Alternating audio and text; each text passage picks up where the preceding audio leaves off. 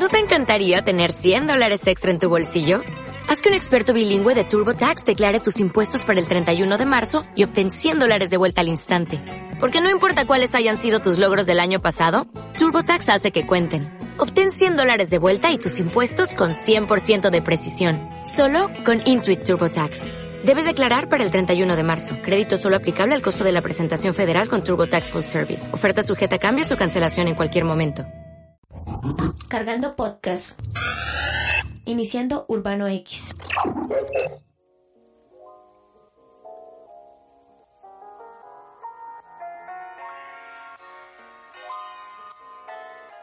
Urbano X. Historias de la ciudad.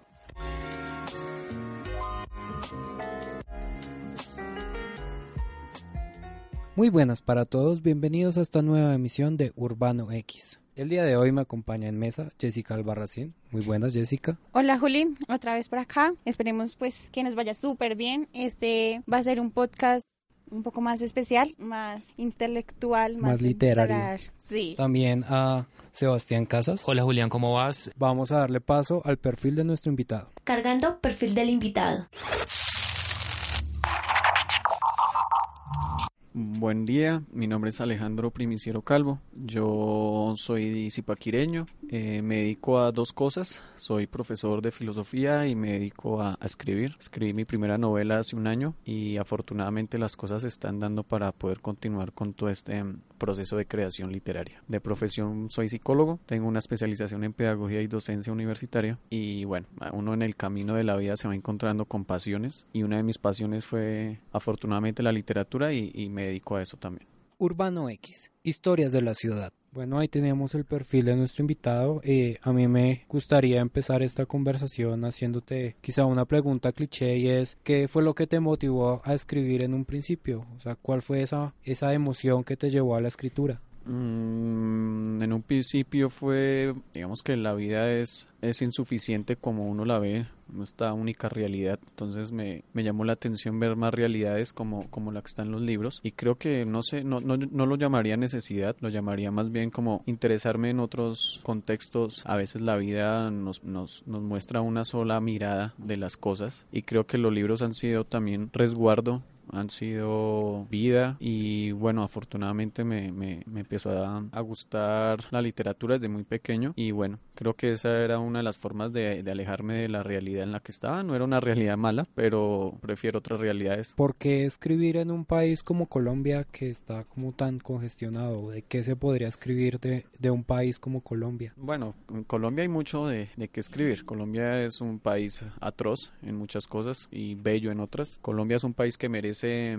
emanciparse de, de, del dolor que ha tenido desde hace siglos. No voy a hablar desde únicamente hace medio siglo con, con violencia, sino que viene Colombia sufriendo unas, una serie de situaciones que, que hacen que, que podamos ver la realidad de otra manera. Cuando escribí mi primera novela, intenté precisamente mostrar otra realidad que no conocemos a través de las letras. Conocemos nosotros la, la Colombia urbana, la Colombia de la ciudad, pero no conocemos la Colombia profunda, la Colombia rural, esa, esa Colombia no la conocemos y es una Colombia muy golpeada, muy eh, atacada, no solamente desde lo violento, sino también desde, desde la ausencia de, de Estado, la ausencia de, de, personas que se interesen por ello y nosotros sabemos que, que, el poder está centralizado en las ciudades y no en lo urbano. Quería mostrar precisamente otra cara de Colombia y Colombia tiene mucho, mucho material. Aquí uno nunca se aburre, siempre hay algo. Colombia siempre, todos los días hay una noticia nueva. Hay países que, que están tan bien que, que es muy eh, extraño que pasen noticias, eh, eh, digamos, que generen un boom. Aquí todos los días pasa algo, no solamente en tema de violencia o política. Aquí todo el tiempo estamos hablando de educación, de la triste eh, realidad de muchos colombianos que viven en, situaciones bastante probables. Y si tú te pones a analizar, la mayoría, no me atrevo a decir todos, pero de escritores colombianos escribimos sobre precisamente esa Colombia violenta y esa Colombia una realidad atroz, ¿no? Colombia tiene muchas cosas bellas, pero hay quienes la vemos a veces más pesimista que, que optimista, ¿no? Pero Colombia de sobra, de sobra, aquí es material. Yo no iba a escribir un libro sobre unicornios y princesas porque ese no es mi contexto. Uno no escribe sobre lo que no conoce. Y lo que yo conocí en, eh, desde que soy pequeño es esa Colombia profunda, pero al mismo tiempo esa Colombia que ignora esa tierra rural, que es tan importante como, como la, la citadina. Entonces, ¿cómo podría la literatura eh, redimir esa Colombia que ha sido tan opacada por los hechos eh, sangrientos y atroces y no por las cosas bellas que florecen todos los días pero que quizás no vemos? O sea, ¿cómo se produce ese momento de redención a través de las letras? Mira, en la Segunda Guerra Mundial lo único que permitió comprender la, la guerra era la pintura y la literatura, eh, la música. Eh, a pesar de, de, las fuertes dictaduras que ha sufrido Latinoamérica, también en, en, Europa con las guerras, lo único que comprendió, que hizo comprender lo que estaba pasando fue el arte, no era, no era la academia. Entre otras cosas porque estaba también obligada a no publicar cosas. Eh, en la Segunda Guerra Mundial mucha gente no comprendía el nazismo y se dieron cuenta fue a través de la pintura, se dieron cuenta fue a través de la literatura. Colombia está atravesando, en, y lo pongo entre comillas, por un posconflicto. Y lo pongo entre comillas porque no es la connotación adecuada en este momento para Colombia, pero lo hemos visto solamente desde un punto de vista, que es un punto de vista académico, un punto de vista de, de, de columnas de opinión, un punto de vista más de rigurosidad científica e investigativa y no tanto por lo artístico. Ya existen obras de teatro en pro de las víctimas del conflicto armado, ya existen libros que hablan de cómo fue la violencia de hace 30, 40, 20 años. Creo que la literatura o el arte en general permite comprender lo que no podemos comprender aún de lo que ha sucedido en Colombia, pero también reparar, pero no una reparación política como nos últimamente nos han dicho, sino una reparación desde lo simbólico, desde, desde el arte, desde las representaciones desde lo semiótico, desde, bueno, me gusta mucho cómo el teatro trabaja el tema de las víctimas, ¿sí? Es una situación que no conocemos, que no todas las personas van a coger un libro académico para ver qué fue lo que pasó durante el conflicto armado colombiano o qué es lo que pasa en el conflicto armado colombiano y qué bonito es expresarlo a través del arte, a través del teatro, a través de la literatura. Entonces yo creo que, que son esas dos cosas, reparar simbólicamente a través del arte, eh, a veces no tan simbólico, sino a veces bien explícito, y eh, comprender lo que no se comprende. Colombia todavía no ha asimilado las, las dimensiones del conflicto armado. Hablo de la Colombia urbana, ¿no? Nosotros no hemos concebido qué fue lo que pasó, no tenemos ni idea. Solo sabemos que hubo una guerra de 53, 4 años, no sabemos más. Entonces creo que ahí está el trabajo del arte precisamente. Digamos, en medio de, de su análisis, que, que dice que no es la palabra adecuada o el, término adecuado decir que en Colombia estamos pasando por un posconflicto. ¿Cuál sería el término adecuado desde la literatura o desde las artes? Bueno, digamos que yo como escritor procuro no politizar el tema literario. No me gusta hacerlo, no, no, no me gusta. Te lo puedo responder como Alejandro eh, y como Alejandro te respondo que lo que estamos viviendo es un post-acuerdo, ¿sí? ¿Por qué no un post-conflicto? Porque el conflicto siempre va a existir, siempre, siempre va a existir un conflicto. Que sea armado o no armado es otra cosa, pero siempre hay un conflicto político, de ideologías políticas, no necesariamente con armas. Acabamos eh, un conflicto armado con las FARC, ¿sí? Para empezar un post-acuerdo, ¿sí? Ahora quedan muchos grupos todavía que, que, usan la violencia y las armas como método de, de, de, de consecución de logros políticos.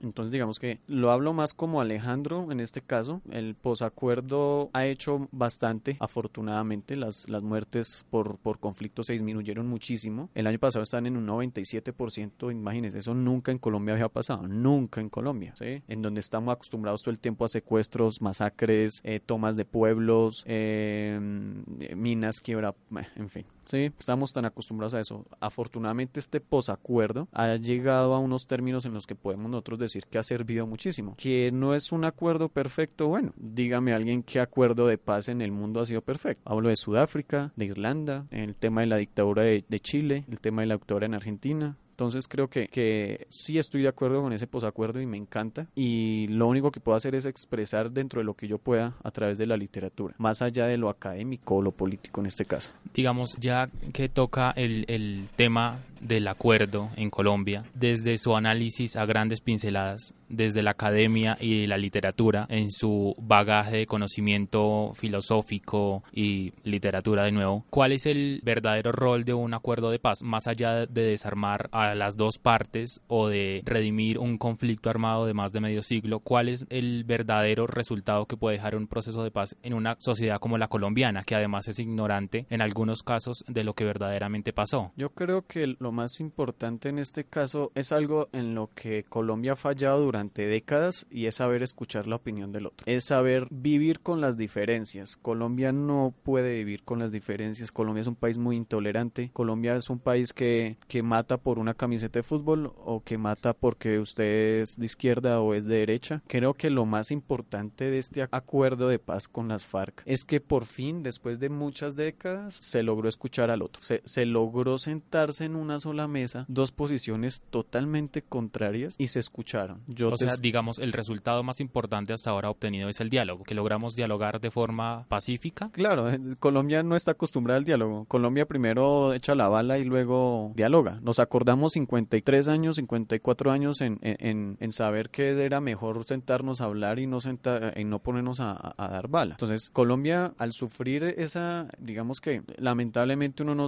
hasta que uno no sufre, a veces uno no aprende, ¿no? Creo que a Colombia le pasa o le, le está pasando y le pasó eso y es, y es el hecho de que no puede, no, no ha podido escuchar al otro, las diferencias que hay con el otro. La intolerancia política acá es enorme, la politización en la que estamos viviendo es muy grande. Entonces yo ya no te tolero si eres uribista, pero si yo soy petrista tú tampoco me toleras. Entonces creo que uno, hay muchos, muchos, pero uno de los grandes logros es que por fin nos acordamos que mediante el diálogo nos podemos dejar de matar, en ese caso. Y en la reducción de, de víctimas, de muertes de víctimas del conflicto armado, o sea, creo que eso también, con una sola muerte que se haya podido evitar de un soldado, de un campesino, de un guerrillero, creo que es un avance importante. Y digamos, desde ese punto de la academia, de los académicos, de los historiadores, de quienes se van a encargar de escribir la historia o de interpretarla de una forma diferente, eh, ¿qué, le, qué le va a reconocer la historia a Colombia el haber sentado a dos partes el Estado colombiano a dos partes a dialogar de forma pacífica, entre comillas, para terminar el enfrentamiento eh, político armado que vivimos durante muchísimos años. Yo creo que lo que le voy a envidiar a las generaciones que vienen es precisamente que pueden vislumbrar un país en paz. No un país sin conflicto, porque repito, siempre va a haber conflicto de alguna u otra forma, pero sí voy a enviar el, tema de que, mira, ninguna generación viva de colombianos conoce un país sin violencia. Ni nuestros bisabuelos, ya refiriéndome al tema de liberales conservadores, el bipartidismo, y ni hablar de la conquista, que eso fue otro genocidio impresionante. Pero ya retomando acá en este sentido, nosotros, nuestros padres vieron el tema de guerrillas Estado, y nosotros, lo que llaman millenniums, estamos viviendo o por lo menos vislumbrando que sí se puede cambiar un poco esa realidad. Entonces la historia, en este caso, estamos en un punto muy importante para saber qué va a ser historia y qué no, porque no todo se convierte en historia. No todo es importante, hay cosas que se legitiman y otras que no. Entonces, ¿por qué Simón Bolívar sí se recuerda y no se recuerdan las mujeres mártires zipaquireñas que lucharon contra la corona española. ¿Por qué los hombres sí? ¿Por qué se celebra eh, el Día de los Mártires zipaquireños acá, pero son hombres? Las mujeres lucharon, las mujeres se disfrazaban de hombres para poder luchar. Entonces hay cosas que se legitiman y otras que no. Entonces yo creo que importante en este momento de la historia, eh, para escribir esa historia, es el hecho de, escuchar todas las, las partes y sentarse y decir, bueno, ¿qué no vamos a repetir? ¿Qué es lo que tenemos que evitar para que los colombianos de las nuevas generaciones no repitan lo que nuestro nuestros abuelos y nuestros padres hicieron. Ahora hay que tener mucho cuidado con qué, qué se va a contar y qué no, porque hay partes a las que les conviene una cosa y otros que no. Santillana, que es una editorial, hace poco sacó un, fragmento donde avalaba o, de alguna forma hace una legitimación de lo que hizo Álvaro Uribe durante sus periodos, pero no está la contraparte de los falsos positivos. ¿Mm? A eso voy yo. Entonces la historia tiene que escribir escuchando todas las partes. ¿Qué es y qué no es? Y digamos, la literatura puede ser de alguna forma eh, un escritor o un anecdotario de, la historia en Colombia, digamos, porque los escritores también de alguna forma se encargan de escribir la historia en la literatura o en las artes. Y lo ha hecho Gabriel García Márquez, lo han hecho, bueno, personas intelectuales más recientes como Alejandro Gaviria, el expresidente eh, Santos esta semana sacó un libro y muchísimas cosas, muchísimos autores también se encargan de escribir de algún modo la historia, digamos, desde su punto de vista, cuál sería entonces el rol más importante de los escritores que se encargan de escribir sobre episodios importantes de la historia colombiana que deberían tener como papel en el país? Bueno, eso depende a qué tú llamas literatura, porque literatura es en sí puede ser todo lo que, lo que uno puede estar leyendo o escribiendo. Pero si hablamos, tú nombraste a Gabriel García Márquez. Gabriel García Márquez creó pues el realismo mágico, ¿no? Desde ese punto de vista, desde el punto de vista de otros escritores que manejan la ficción a través de la novela o el cuento, se puede contar también la historia. Es decir, no es necesario tomar datos reales para contar cosas que, que pasaron en todo momento. Ejemplo, en la novela que escribí eh, hay un personaje que tiene que salir de, de, su pueblo porque si no lo, lo iban a matar. Y llega a Bogotá, llega a la ciudad. En este caso, muchas personas, millones de personas han sufrido desplazamiento eh, forzado, millones. Esas millones de personas han tenido que afrontar cosas distintas desde el, desde el clima, ¿sí? Hay, personas, hay niños que, que llegan a otra ciudad desplazados y ya el mismo clima los enferma. La literatura, en este caso yo hablo de novela, cuento, poesía, etcétera. En este caso puede contar lo que pasó, pero no necesariamente lo hace de la misma forma que lo hace un libro académico. Juan Manuel Santos no escribió un libro, en este caso poesía, cuento, novela. No, obviamente no. Sí. Eh, entonces, en este caso que sí lo hicimos. Él, va a él cuenta y cada uno cuenta la historia o la versión que quieran contar. Sí, claro. Entonces yo utilicé aquí unos personajes. Un personaje que fue desplazado por el conflicto armado, pero ese personaje representa los millones de otros jóvenes y niños que sufrieron desplazamiento forzado. ¿sí? Entonces, en ese caso, depende de lo que tú llames literatura. Todo, todo sirve. El hecho es que también está en el lector. si yo como entero o no como entero de lo que me están contando, de lo que yo estoy leyendo. Si yo me como el cuento de lo primero que me dicen, pues ahí voy a quedar. Lo voy a poner en, contra la pared para, para dar un título de un libro eh, en el que usted recoja todo lo que ha pasado en Colombia hasta este punto. El, eh, el tema de la violencia, la reconciliación, el proceso de paz, víctimas, Estado, gobierno, la ciudadanía, la Colombia profunda, la del campo, la que olvidamos. ¿Cuál sería el título del libro que se pudiera eh, poner? Es imposible. Yo creo que ningún, eh, es decir, uno cuando escribe algo, yo de las últimas cosas que escribí fue el título. De las últimas cosas que yo escribí fue el inicio.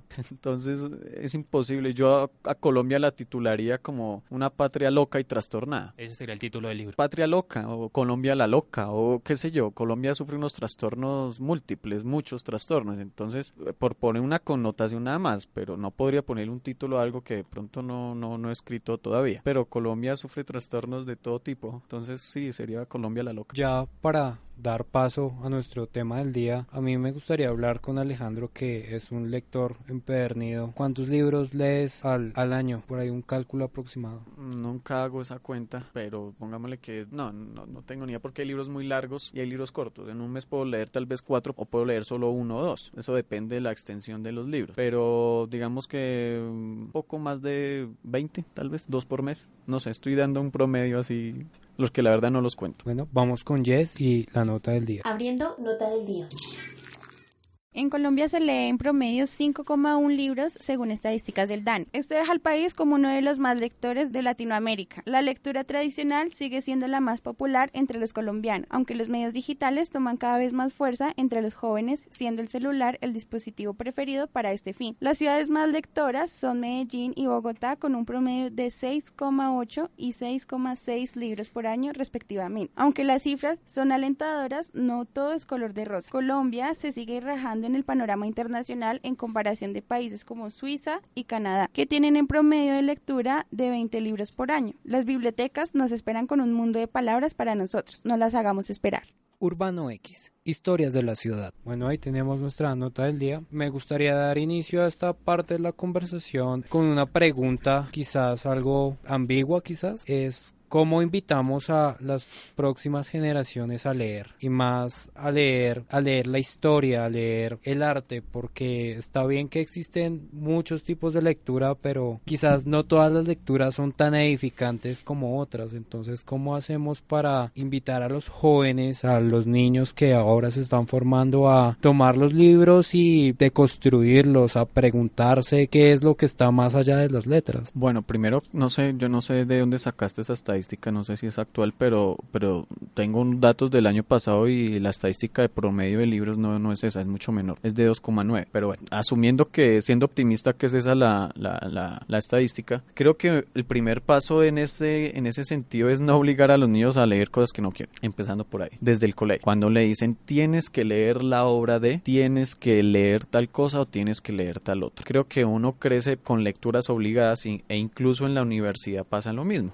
Creo que el primer paso para contagiar a la niñez y a la juventud la lectura es eso, que no sean obligadas las lecturas, que no sean impuestas. Yo no puedo pretender que un niño de 7, 8 años de primaria tal vez tercero o cuarto de primaria, ponerlos a leer cosas que a ellos no les interesan y mucho menos si se les va a evaluar eso. Entonces vas a leer Gabriel García Márquez, vas a leer Cien años de soledad y me vas a hacer un ensayo, una crónica, unas preguntas, pregunto una fecha, pregunto la otra. No tiene sentido hacer eso. La lectura hay que disfrutarla, hay que eh, sentarse y que se convierta en un éxtasis el hecho de estar leyendo, no porque me toque a mí hacer un trabajo o una tarea. Entonces creo que eso depende también de la responsabilidad de los padres de familia, el hecho de no obligar lecturas. Si ustedes no quieren leer a X autor, pues qué sentido tiene leerlo. Entonces cuando se le dice a un niño que tienes que leer, tienes que leer, pues no, la verdad no tendría mucho sentido en ese caso. A partir de la lectura surgen cierto tipo de, de habilidades que se desarrollan en las personas que leen. Entonces, teniendo en cuenta que no hay que obligar a los niños a, a leer,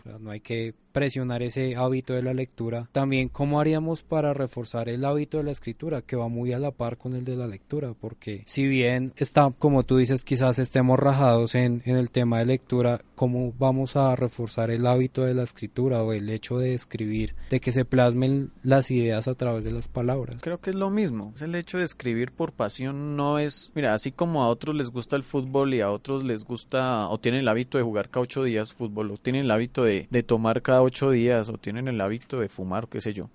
La lectura es igual, es decir, no, no, es, no es el hecho de sentar a alguien a decirle tienes que leer para crear el hábito, es más que eso. Uno puede crear un hábito que no le gusta, el hábito de madrugar. Hay mucha gente que no le gusta madrugar, pero ya es un hábito. Entonces, más que el hábito, es el hecho de disfrutar lo que uno está haciendo en este caso.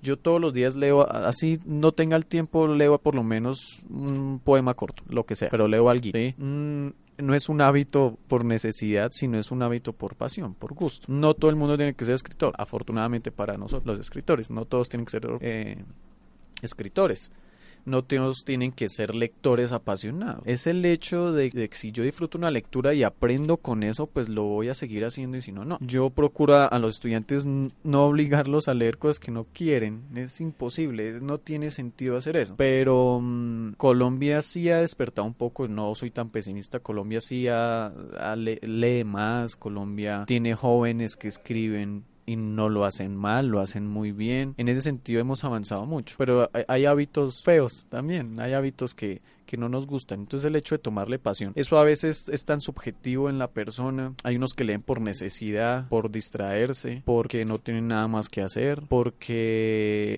uno de los primeros pasos para escribir es leer. Es una es un antes de. Entonces creo que el ejemplo también, si yo veo a, a mis padres leyendo, pues el niño seguramente también, así sea por imitación, pero va, a coger un libro. Entonces desde ahí empieza uno a eso. Yo no le puedo exigir a, a alguien que tiene que ser escritor o que tiene que escribir un poema ¿no? Porque si le gusta el fútbol, si le gusta el billar, si le gusta tomar, pues, pues cada quien mira cómo pasa esta vida en este caso. Pues a mí me gustaría como dar como una disyuntiva a eso. Es quizás sí deberíamos todos ser algo de lectores y algo de escritores.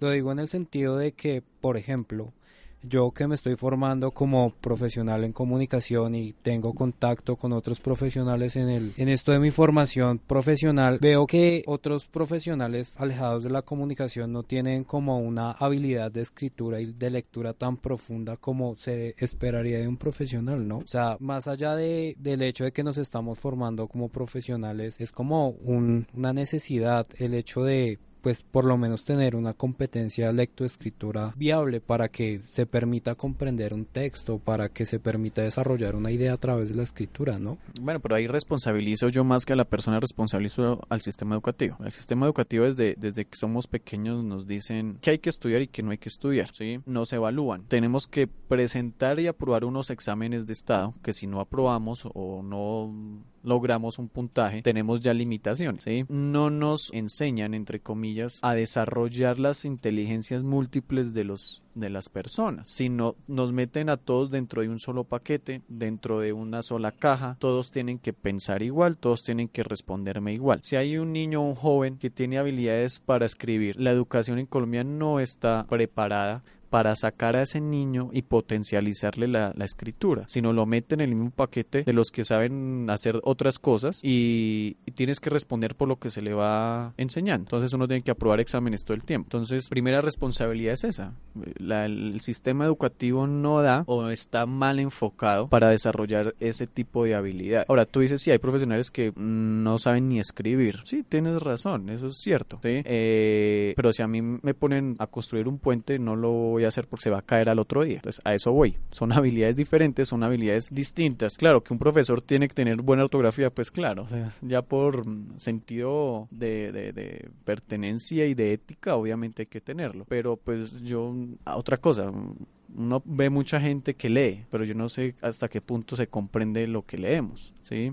Tú me dices cuántos libros leo al año. Yo doy un porcentaje por decir uno, pero no sé si todas las personas que leemos comprendemos realmente lo que estamos leyendo. Entonces, ¿hasta qué punto es el hecho nada más de leer y ya? Bueno, tú hablas un poco de, de que en general en Colombia existe mucho conflicto, de que no vemos, vemos una, es como una capa de humo, ¿sí? Y no vemos más allá, no vemos a fondo, no profundizamos ni nada de esto, ¿no? Pero más allá de plantear el problema, de siempre decir, no, pero es que acá no hacemos o no hacen nada, acá no hay esto, acá lo que pasa es tal problemática, acá matan y no sé qué, ¿qué solución le darías tú? O tú mediante los libros, mediante lo que tú haces, ¿qué solución estás planteando? O sea, ¿estás haciendo en realidad algún cambio? ¿Estás haciendo un aporte aparte de pronto ser uno más del grupo de los que se quejan, de los que dicen, de los que dicen, no, pues estamos aburridos de esto, pero se quedan en eso. No hay más allá, no hay un paso para avanzar, sino solamente me quedo diciendo esto, esto, esto, pero no más. Pues mira, ¿qué solución? O sea, ¿cuál es tu cambio? Mira, yo, yo lo voy a ejemplificar. hace poco, eh, en el último lanzamiento de la novela, fueron unos chicos, tal vez no pasaban los 17 años, tal vez, que fueron al primer lanzamiento y leyeron la novela. Cuando yo me senté a hablar con ellos en esa segunda oportunidad, ellos me, me dijeron que no conocían esa parte de Colombia de la violencia. Sí, ellos,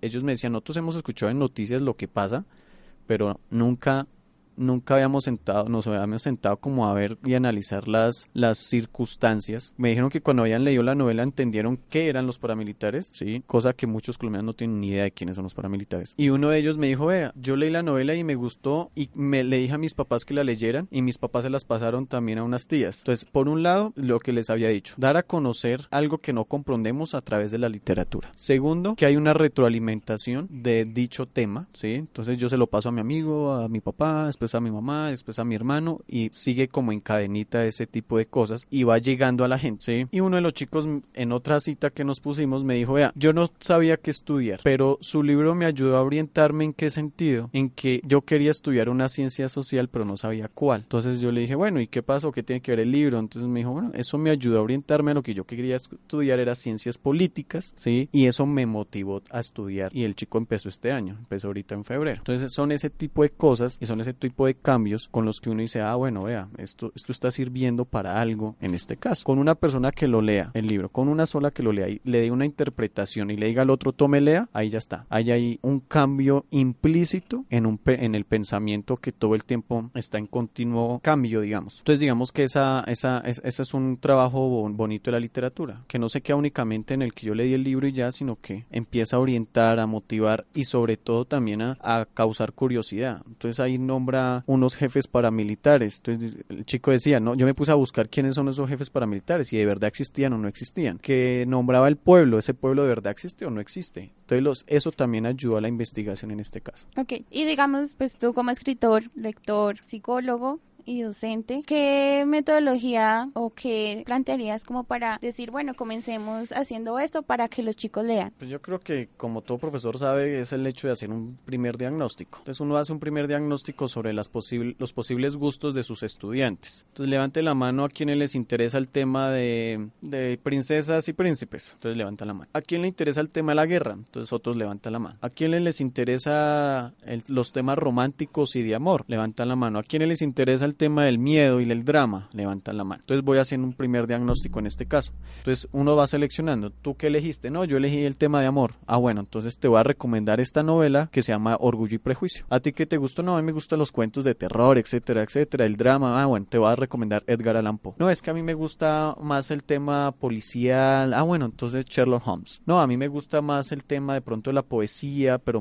poesía melancólica. Ah, bueno, Alejandra Pizarnik, ¿sí? Entonces, en ese primer diagnóstico que se hace, ya voy yo de alguna forma inculcando eso en los estudiantes, ¿sí? Y esa es una forma precisamente de motivar. Yo no les puedo dar el mismo libro a todos porque ahí es donde yo voy. Si no le gusta, pues no, no lo, tal vez lo lea por pasar el examen, pero que lo disfrute es otra cosa. Entonces, ejemplo, ¿tú qué te gusta qué tema? De literatura me, llama mucho la atención el drama. Ok, entonces yo te digo, ah, mira, este libro eh, trata de, la historia es esta, la otra historia es esta, te recomiendo estas dos novelas y este cuento. ¿A ti qué te gusta? A mí me gusta la fantasía épica. Entonces yo le digo, hermano, acá hay muchos libros de esos y puedo recomendar varios y empiece por El Señor de los Anillos. Entonces voy llamando la atención, no hago un solo, un solo libro para todo el paquete, sino voy seleccionando esos gustos para eso. No, es que a mí me gusta, profesor, la poesía. Listo, entonces hagámosle Benedetti, eh, Alejandra Pizarnik, en fin, la cantidad de poetas que podemos nosotros reconocer. Y ahí es donde uno empieza. A mí me gustaría como incluirme en esa parte porque pienso que si mi profesor de literatura y castellano en cuando estaba realizando mi bachillerato me hubiese pues propuesto leer Harry Potter, que era el libro que yo, pues la saga de libros que yo más consumía en esa época, o me hubiese propuesto leer um, eh, la saga de Juego de Tronos, hubiese disfrutado mucho más eh, la experiencia de leer a no ponerme a leer, no sé, el mío Cid o... Eh, el Popol Vuh el Popol Vuh, en fin. Entonces, ¿cómo haríamos para, o qué consejo le darías tú a esa generación que ya pasó por esa etapa de leer obligada para que se vincule de nuevo a la lectura voluntaria? O sea, seguir el mismo camino que los pequeños y empezar a, por los intereses o habría que seguir otro camino? Pues mira, yo, yo a mí cada vez que me preguntan que recomiéndeme un libro, yo le digo, pues que yo como le, yo le puedo recomendar 100 libros, pero si a usted no les gusta, que no tiene ningún sentido. Entonces ahí voy con esas preguntas y, y uno va engañando enganchando la gente a eso. Pero no, no, como digo yo, no todos tienen que estar en el mismo paquete tampoco. No todos tienen que ser lectores apasionados. Es decir, no todos tienen que estar en un café como lo hago yo todas las tardes leyendo un libro o, hablando de literatura, pues porque otros tienen sus gustos también. Si a ti te hubieran dicho que eligieras un libro, seguramente hubieras elegido ese y te hubiera ido mejor, ¿sí? O, hubieras disfrutado más la lectura. Yo me enamoré de los libros fue de alguna forma porque en, en la casa había una biblioteca muy pequeña de cuentos infantiles y me pasaba ahí el tiempo leyendo y me gustaron y, Alejandro salga a jugar y yo no espero un momentico que estoy leyendo cuentos es el gusto, es, es, es, yo no sé cómo explicar, no sé, a ti qué te apasiona.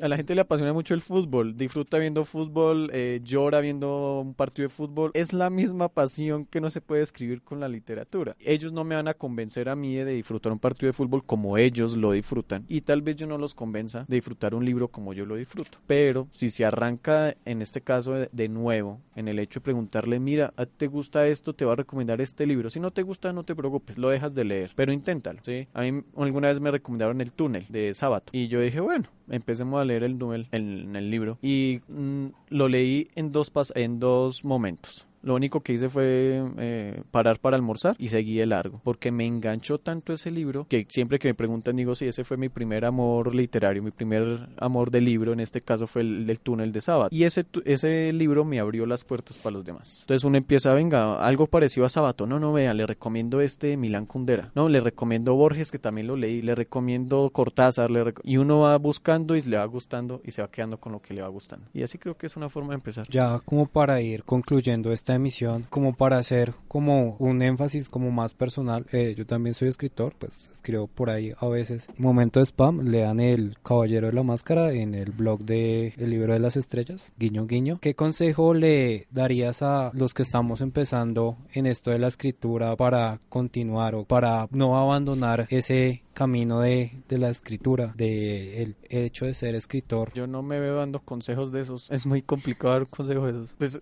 alguien, yo pregunté eso hace muchos años. Yo le preguntaba a, conocidos que, escribían, yo le dije, deme un consejo y ellos me decían, pues que yo qué le voy a decir, siéntese y lea y escriba hasta que le salga algo. Y pues uno a medida que va creciendo en ese, en ese sentido y va escribiendo, ya estoy en la construcción de mi segundo libro, por ejemplo, ya no voy a caer en los errores, no errores en el sentido del libro, sino errores en lo que pensaba, porque yo antes creía que había que escribir para que a todos les gustara. Y eso es el primer error de un escritor. Uno escribe para uno mismo, en este caso, y escribe para contar algo, no para que le guste a, los demás. Cuando yo lancé la novela, unos me, yo les decía en el lanzamiento, me escriben, nos vemos y me cuentan qué tal les pareció. A unos les pareció muy buena, a otros no les gustó. De eso se trata precisamente, ¿sí? No, uno no puede escribir pensando en, en que le, qué le puede gustar al otro y qué no le puede gustar porque me volvería loco y no tendría ningún sentido. Quedé satisfecho, yo hay unos premios que llaman los premios Funcipa, acá en Zipaquira, que son reconocidos ya desde varios años. Me gané ese premio por el trabajo literario. Uno dice, bueno, un premio no, no, no, no significa, eh, digamos, que, que las cosas estén perfectas, pero ese premio para mí significó que estoy haciendo las cosas bien, que voy por el camino que es. No te puedo dar un consejo a los que están empezando a escribir porque no sé si tú tienes la misma pasión que yo. Puede que sí, puede que no, no tengo ni idea, ¿sí? Para mí son dos cosas, pasión y disciplina, no es más. Todos los días escribo en el segundo libro que estoy haciendo, así sea un renglón, así sea cambiar una coma, todos los días me siento a hacer algo. No sé si tú tienes eso, no tengo yo ni idea. Entonces yo quizá hago con decirle al, niño, al chico, al joven, haga lo que yo hago, pues si no, no somos iguales. Hay otros que escriben una vez cada 15 días, hay otros que leen un libro, dos libros, no más por semestre. Pues yo, pues, ¿qué les voy a decir yo? Entonces no, si me pides un consejo, te diría como, si a ti realmente te apasiona, no necesitarías consejos de la gente. Uno cae en el error de decir o de pensar que está haciendo las cosas mal, ¿será que les va a gustar? ¿No les va a gustar? Uno cae en el error de, de pensar que lo que está haciendo está mal o está muy bien. Uno lanza un libro y el escritor, eh, perdón, el lector es el que le da un contexto a ese libro. Alejandro, no me gustó tu libro. Súper, de eso se trata también. Si a todos les hubiera gustado, creo que hubiera cometido un error grave en algo y en algo hubiera yo fallado. Tuve las críticas positivas que necesitaba y me encantaron y afortunadamente son más positivas que negativas. Pero yo consejos de esos no, además que yo no,